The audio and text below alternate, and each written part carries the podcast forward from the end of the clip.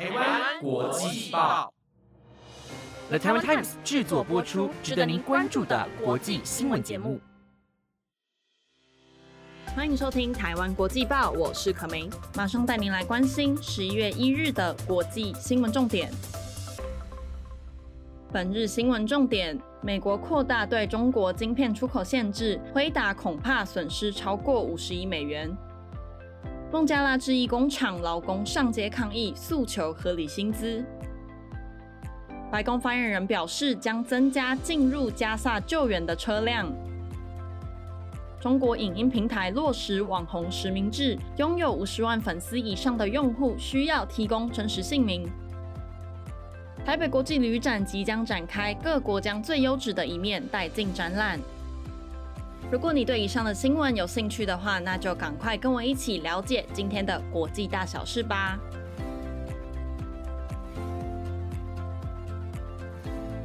美国扩大对中国晶片出口的限制，不仅将导致辉达二零二四年的中国订单全数取消交易，中国科技公司也无法取得人工智慧的资源。美国实施此政策的原因，正是要预防中国利用这些科技来精进国内军队以及网络战的实力。这个政策早在去年十月就已经实施，不过当时因为政策上的疏漏，仅影响中国部分厂商，因此美国商务部在今年十月十七日再次宣布，他们将要扩大国内对中国人工智慧与晶片出口贸易的限制。而今年新的规定主要是针对资料中心的晶片，如果要出口的 AI 晶片性能超过新的规范，在产品出口至中国或其他受禁运地区的公司前，必须事先通知美国政府。中国主要的 AI 和云端供应厂商，包括阿里巴巴、百度，都已经向总部位在加州的晶片设计大厂回答下单。而面对美国政府的新政策，回答将可能损失超过一千六百二十一亿元的新台币。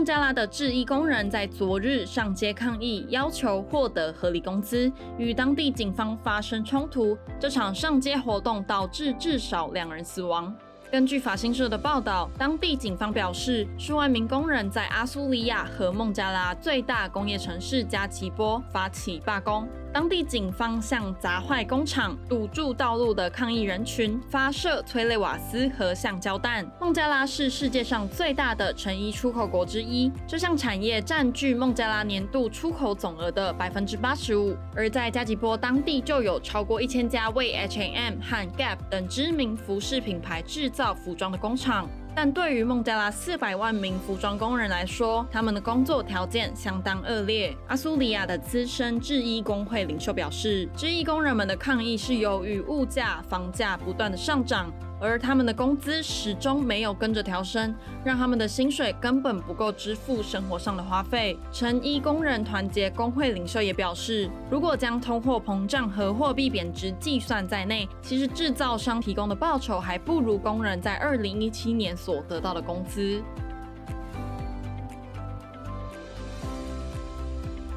联合国近东巴勒斯坦难民救济工作署昨日警告，进入加萨走廊的卡车太少，而相较于该地区所需要的救援，将微小的力量几乎是无济于事。根据法新社的报道，救济工作署的负责人向联合国安理会表示，相较于受困加萨将近两百万人的需求，获准通过拉法关卡的小规模车队根本算不了什么。而拉法关卡正是埃及与加萨之间的唯一过境点。联合国发言人表示，除非透过政治意愿，让物资流通变得更加有意义，否则允许援助物资进入加萨的现有体系注定将会失败。他指出，救济工作署有多达六十四名员工在短短三周内遇害，这是短期内在冲突中丧生的联合国援助人员人数最多的一次。他也强调，在救济署工作的同事是加萨地区唯一的希望，但他们的燃料、水、食物和药品都即将耗尽。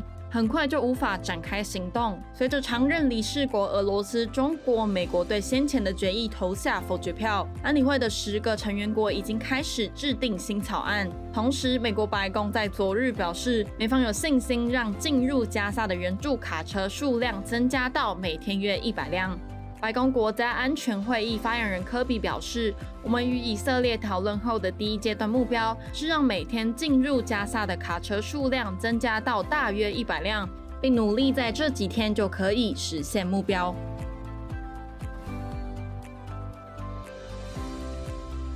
中国网红实名制确定上路，微博、微信、抖音等各大平台在昨日晚间公告，拥有五十万以上粉丝的网红需要在个人账号的主页展示个人姓名。微博表示，近期引导社会时事、军事、财经、法律、医疗等专业领域，拥有百万粉丝以上的自媒体账号填写实名讯息，后续将逐步扩大到相关领域五十万粉丝以上的自媒体账号。微博声称，各平台的自媒体拥有众多粉丝的用户，在讨论社会时事热点时，拥有一定程度的社会影响力。而网红实名制正是要让这些用户为自己的言行举止负责任，进一步管理网度与舆论生态。对此消息，微博声称，普通用户或是以个人日常生活分享为主的领域账号，不受前台实名展示的影响。中国最大的短影音平台抖音声称，为了增加自媒体账号的可信度，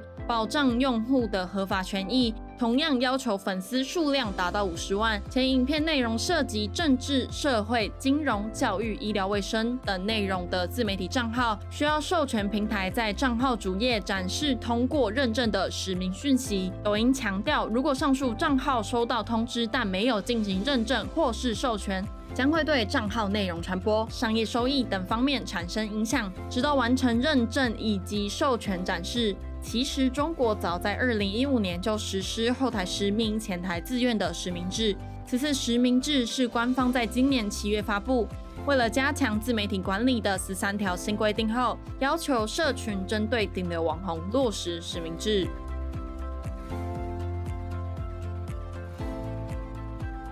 二零二三年台北国际旅展即将在本周展开，在台北南港展览馆一馆登场。台湾观光协会在昨日举行展前的记者会，说明今年旅展一千三百个摊位爆棚展出，首次在廊道规划展区。台湾观光协会会长表示，今年 ITF 摊位供不应求，所以首次将南港展览馆一楼的廊道规划为展区，盼望能将台湾和世界各地最新、最好玩、最优质的一。面带进展场。台湾观光协会指出，以往最热门的日本与韩国，今年将扩大展出。德国、不丹、美国各州政府办事处协会、济州海洋协会以及多家欧洲顶级邮轮首度参展。强势回归的香港、秘鲁、捷克等单位也值得期待。二零二三即将进入倒数，许多旅行社也趁这个机会推出超强优惠。台湾航空包括长荣、国泰在内的七大航空也参。展设摊率先展开促销活动，喜欢旅游、体验各国文化的你，不要错过这个一年一度的展览。